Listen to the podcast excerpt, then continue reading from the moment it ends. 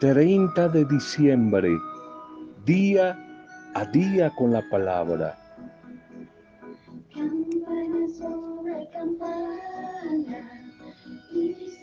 Vitaminas espirituales que nos ayudan a vivir constantemente la Navidad, pero que también nos colaboran para cerrar este año en bendición y abrir las puertas para recibir el nuevo año en bendición.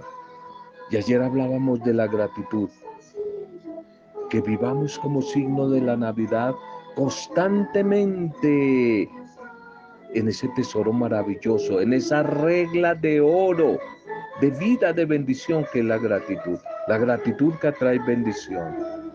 Hoy te quiero proponer otra clave, vitamina espiritual navideña, signo de que ha nacido en nuestras vidas, en nuestras familias, el Salvador, y de hecho con toda certeza de que vamos a terminar bien el año y a comenzar en victoria, en bendición el nuevo año. Un tema que a muchos les gusta y a otros como una gran amiga, Rubiela. Rubiela Villegas en Azafranes, un saludo para ti, Rubielita. Hoy tu tema preferido, el perdón. El perdón. El perdón es un signo nacido del amor. La Navidad ante todo es el resumen del amor de Dios. Hay Navidad, nacimiento, cambio, buena nueva, porque primero estuvo el amor. Todo es signo del amor, todo es consecuencia del amor. Y si todo es consecuencia del amor, la Navidad, terminar un año y comenzar el nuevo en bendición, tiene que pasar, tiene que pasar por el signo del perdón. Navidad, Año Nuevo, es un tiempo para perdonar. Es un tiempo para perdonar. Es un tiempo para soltar, dejar libre ese sentimiento de, de ese sentimiento de odio, de venganza, eh, resentimiento que tengo contra alguien. Perdonar es dejar libre, dejar libre mi corazón, beneficiarme yo mismo. El perdón no es para el tú. El perdón beneficia primero al yo al yo, al que he sido maltratado. Es tiempo del perdón. Sé que no es fácil. Sé que nos cuesta mucho a todos perdonar. Pero estoy seguro de que es la mejor decisión que podemos tomar. Es uno de los mejores regalos que nos podemos dar no a los demás, sino a nosotros mismos, para tener paz, para sanar mi vida. Siempre, siempre debemos perdonar.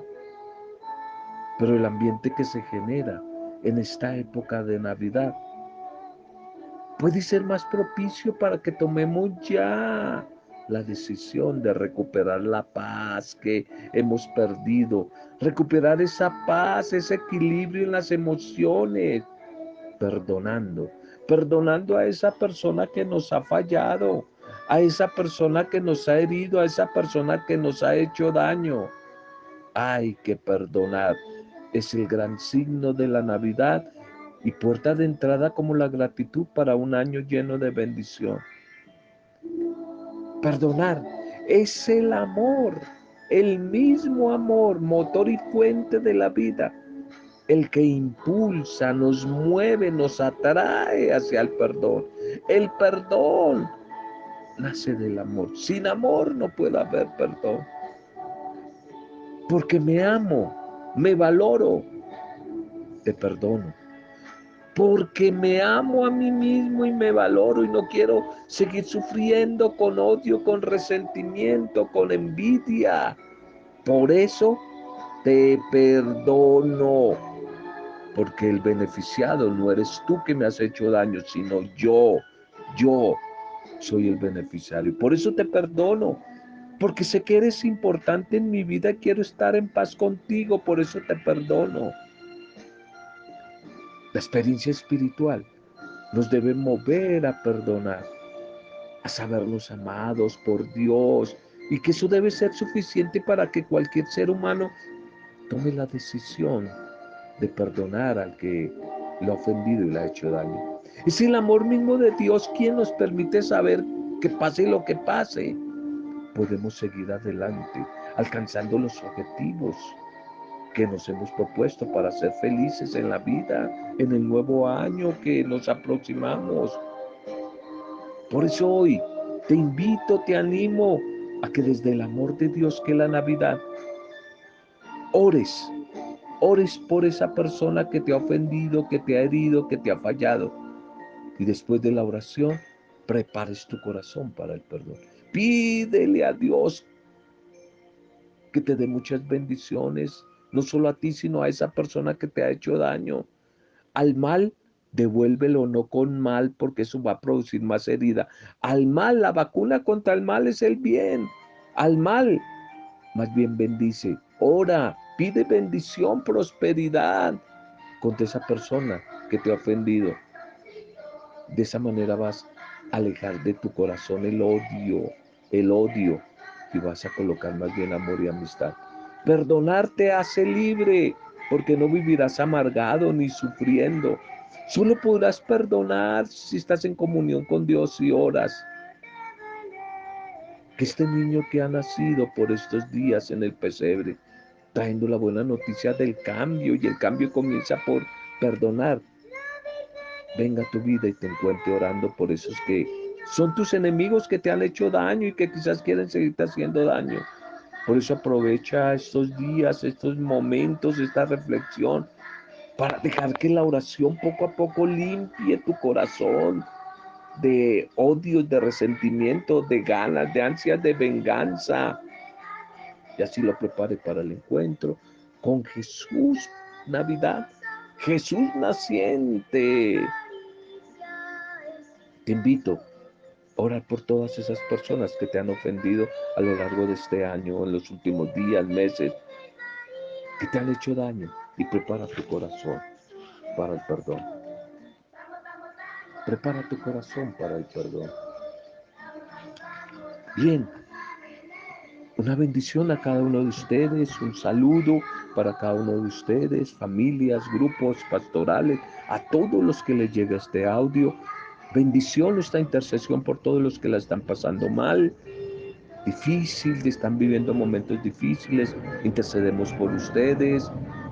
Saludo y nuestra oración y nuestra bendición a todos los que hoy, ya finalizando año, están de cumpleaños, están celebrando la vida o algún tipo de aniversario. Bendición, nuestra oración por cada uno de ustedes.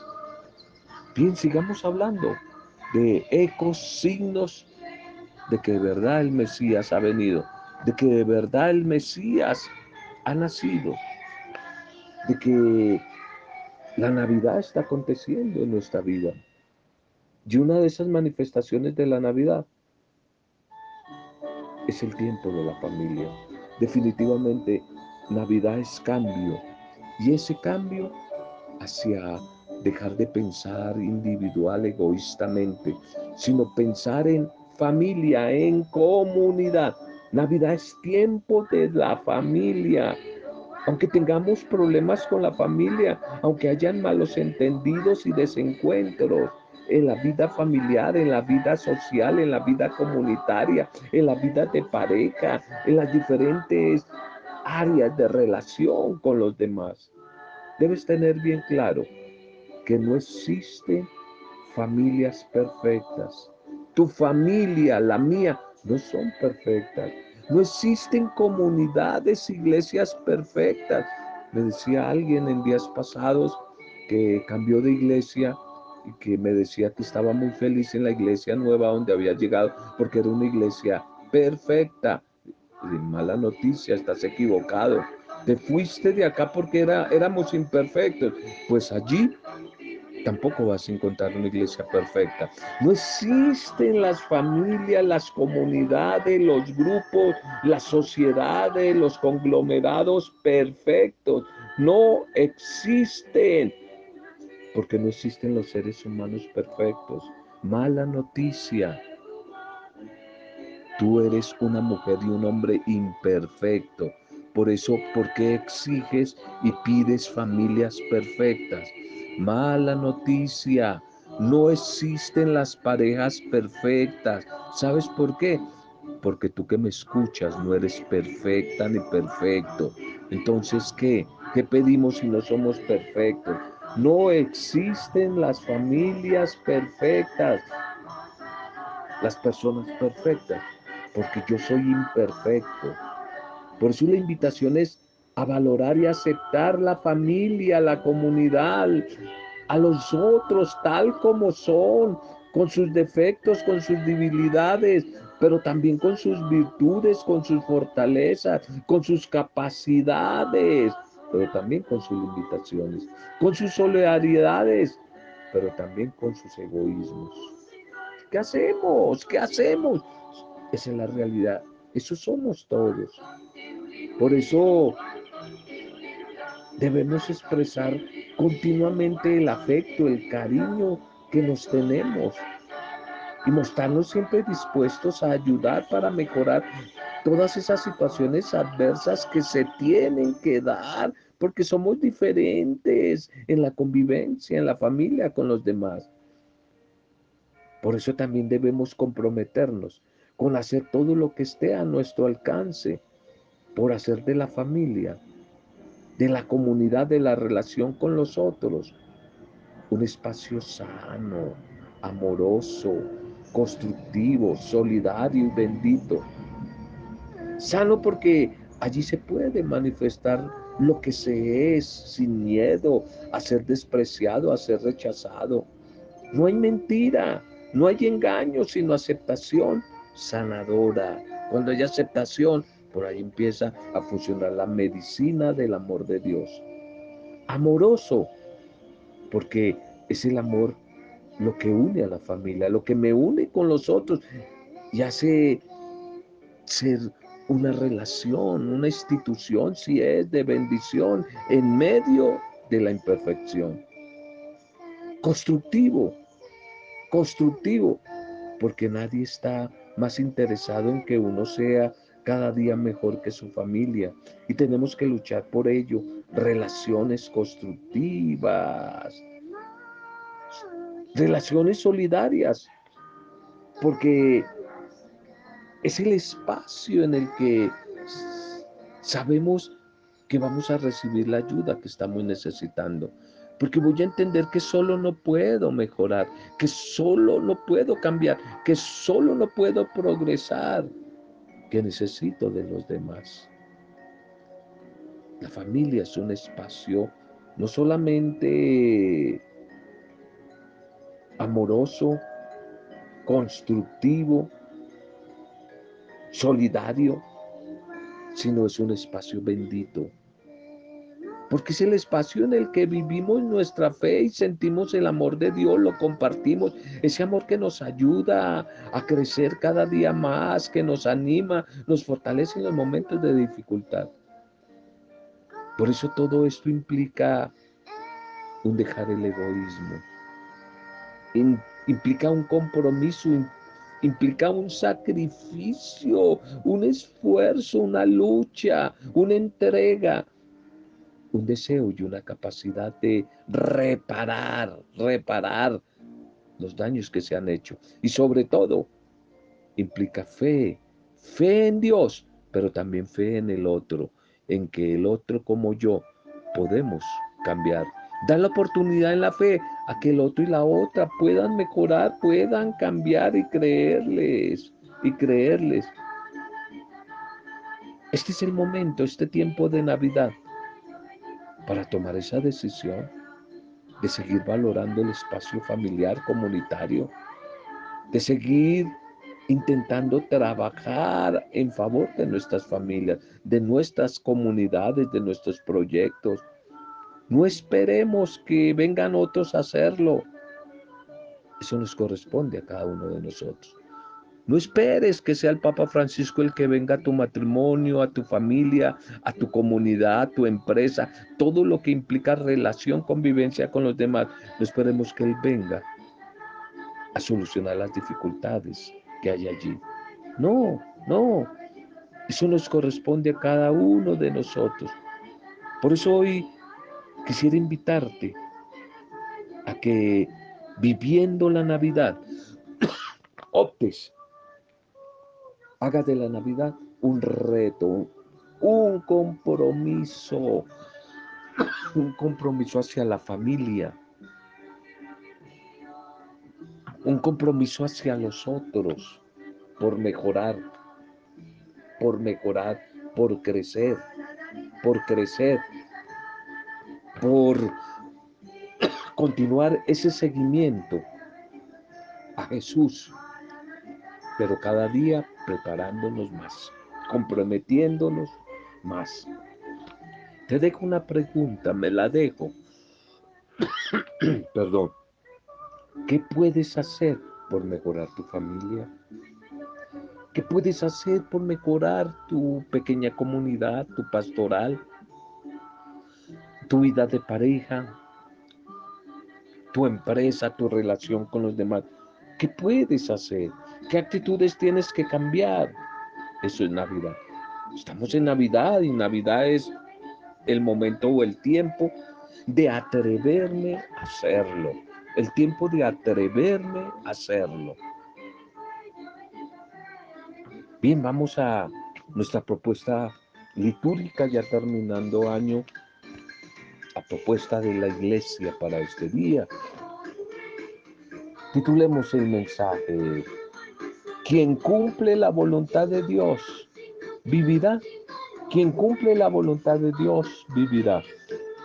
La primera lectura para hoy, seguimos en estos días de Navidad, nos acompaña en la primera lectura la comunidad de Juan, las cartas de Juan. No olvidemos que se le adjudica a Juan no solamente el Evangelio, sino las tres cartas y el libro del Apocalipsis.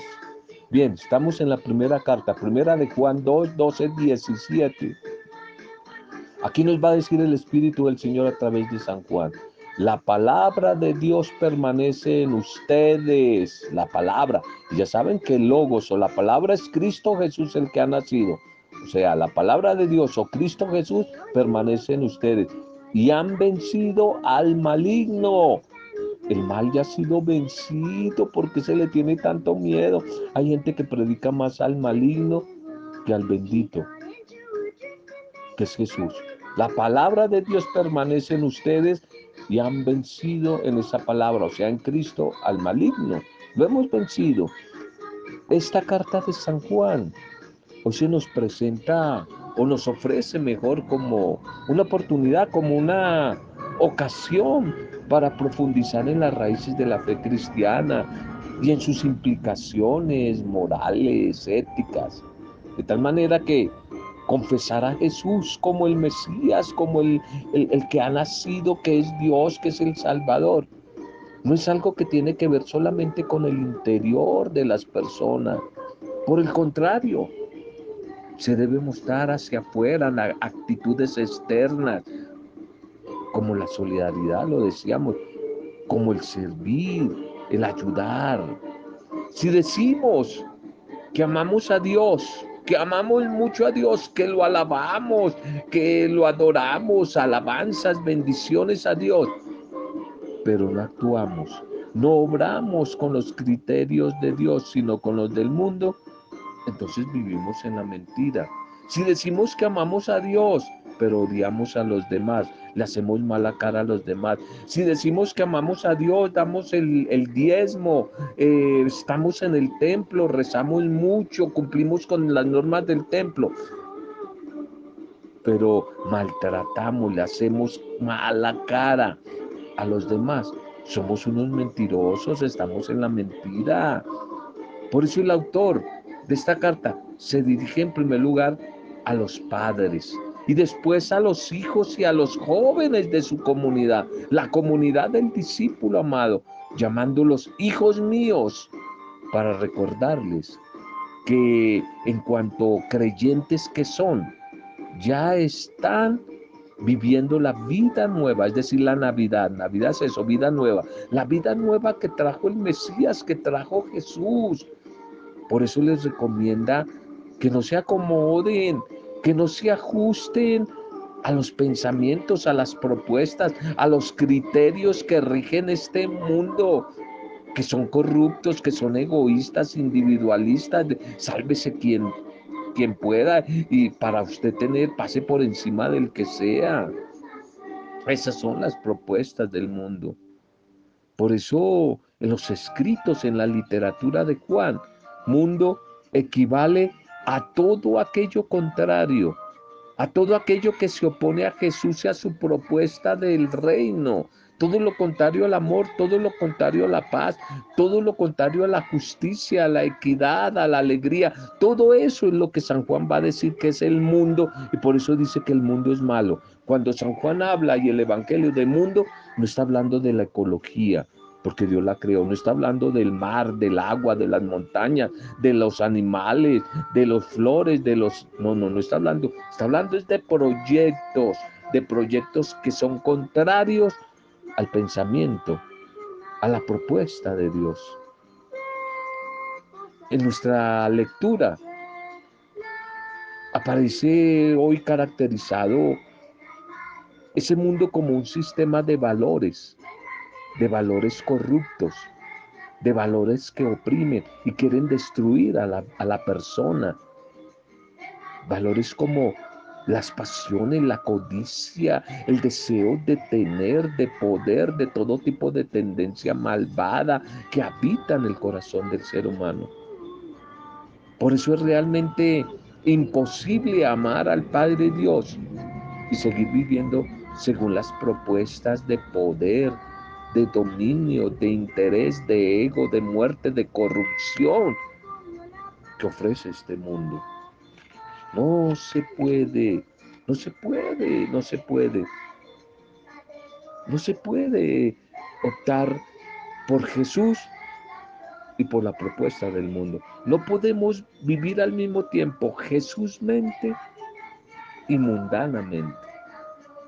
Eso sí, tenemos que ser aterrizados y tener eh, la idea clara, los pies en la tierra, de que estamos en el mundo, pero no debemos ser de este mundo. Ah, que todos van a votar por tal candidato. Yo como creyente no soy todo el mundo y de pronto no voy a votar por él porque yo voto por alguien que se acerque más al proyecto de honestidad, al proyecto de justicia, que, el Evangelio me invita. El cristiano está en el mundo, pero no es del mundo. Vivimos en el mundo, pero sabemos que Dios permanece en este mundo mientras el mundo pasa, pasa y pasa. Dios no pasa de moda. El mundo va a rechazar a los discípulos porque no son de los suyos. El mundo va a rechazar y va a atacar la iglesia, la comunidad. Esa es la lógica de la opción de vida que hemos optado por Jesús. No esperemos que cuando salgamos nosotros como creyentes a defender la vida, la vida, la vida en todas las dimensiones, los valores del reino, la paz, la justicia, la equidad, el mundo con sus gobernantes nos aplaudan. No, nos van a decir fanáticos, religiosos, no se metan, etcétera, etcétera. Bien, miremos un poquito el Evangelio para hoy. Lucas capítulo 2, 36, 40. El niño iba creciendo y robusteciéndose y se llenaba de sabiduría y la gracia de Dios lo acompañaba. Ese crecimiento integral del niño del pesebre va creciendo poco a poco, pero de una manera integral. Qué bueno que nuestros niños, nuestros jóvenes crecieran, pero integralmente. no solamente crecieran sabiendo manejar bien el celular, el computador, porque para eso son unas fieras, sino que crecieran también como Jesús, integralmente en afecto, en humanidad, pero también en espiritualidad en Dios. Bueno, eso es tarea de nosotros los adultos, de los padres, de los abuelos, de los educadores, de todos nosotros, para que nuestros niños jóvenes crezcan, pero integralmente. No nos contendemos con hacer que crezcan solamente en un área de su vida. Bien, entonces el niño va creciendo integralmente. Y ayer se nos hablaba de un anciano maravilloso, Simeón. Ya puedes dejar ir a tu siervo en paz, partir, porque mis ojos han contemplado al Salvador. Hoy nos presenta otra abuela. Son personajes interesantes del pesebre de la Navidad. No solamente José, María, el niño, los pastores, los sabios de Oriente, el anciano Simeón. Y hoy Ana, Ana, una anciana que aguardaba la llegada, la manifestación del Mesías como Simeón. Ana, que presenta ese reconocimiento, que se le hace como profetiza. Era una profetisa. Aquí profeta y profetiza no es el que adivina el futuro, como algunos piensan, que se va a caer en junio un avión, que X pareja de la farándula se van a separar. No, eso es, eso es eh, brujería los que pretenden. Es más, la palabra habla que no se debe predecir el futuro, porque por ahí hay algunos que defienden a esos videntes que, que predicen el futuro. Y algunas iglesias que hablan de profecía diciéndole a la gente qué va a pasar con su vida. Le metimos esoterismo y brujería al cristianismo. Pero bueno, ese es otro tema para otro día de pronto trabajarlo. Aquí profetiza es la mujer o profeta, el que anuncia la buena noticia, el mensaje de la esperanza, pero también denuncia todo lo que va en contra de ese mensaje. Pero también aprende a renunciar ese mismo profeta a todo impedimento que lo quiera sacar del camino. Y eso es lo que está profetiza Ana la profetisa Ana quiere con sus palabras anunciar al pueblo. Ha recibido a través de sus palabras el sello de la confianza de Dios, de la fiabilidad de que merecen todos los grandes profetas. Por eso su alabanza a Dios al liberador de la humanidad, va a corroborar las palabras de Simeón ayer y le va a dar validez al testimonio del antiguo Israel, que se inclina ante la nueva alianza, ante la nueva propuesta que la que el niñito de Belén, el niñito del pesebre trae. La última parte del pasaje quiere como aludir a ese misterio que encierra el niño en su perfecta humanidad, manifiesta ese niño toda la plenitud de la gracia de Dios que le acompaña. Dios que nos ofrece definitivamente a través de este niño la salvación o la condenación, la liberación o la esclavitud, la salvación en la cual todos debemos implicarnos como mujeres y hombres, como oyentes, agentes activos de esa palabra que hemos recibido. Aceptar a su Hijo, al Hijo de Dios, conlleva también aceptar sus exigencias de vida, sin importar las condiciones de edad, de género, de raza, de sexo, etc. Por eso en las lecturas de estos días ha querido ser como evidente el papel que han cumplido personas que quizás no serían relevantes en la sociedad de la época personas como las mujeres que eran excluidas, mujeres incluso estériles que eran consideradas como una maldición de Dios, mujeres viudas, ancianos, niños, pero personas de verdad comprometidas como esta abuela, esta anciana Ana, que servía en el templo día y noche O como María, esta muchacha, esta niña campesina, que aceptó incondicionalmente la voluntad de Dios. Este Evangelio nos presenta a esta mujer, esta mujer interesante, viuda, que espera en el templo, ayer como Simeón, que el Señor cumpla su misericordia con el pueblo. Es una del grupo de los pobres de Yahvé, esta mujer, es decir, de los Anahuín. Es una de las mujeres excluidas, pero que sin embargo su corazón arde de anhelo por ver a ese niño, a ese Mesías. Y como Simeón ayer lo logra, esta mujer que tiene la vista de la fe, eso es ser vidente, está vidente en el sentido de que tiene la vista de la fe y ve las cosas desde los ojos de Dios y, no, nos da hoy un ejemplo de fidelidad y de amor. Por eso demos gracias al Señor por todos estos signos visibles del amor de Dios a través de abuelas, nuestros abuelos como Simeón, como Ana, todas estas personas adultas, todos los que de una u otra manera han sido imagen de bendición para acercarnos a Dios a cada uno de nosotros.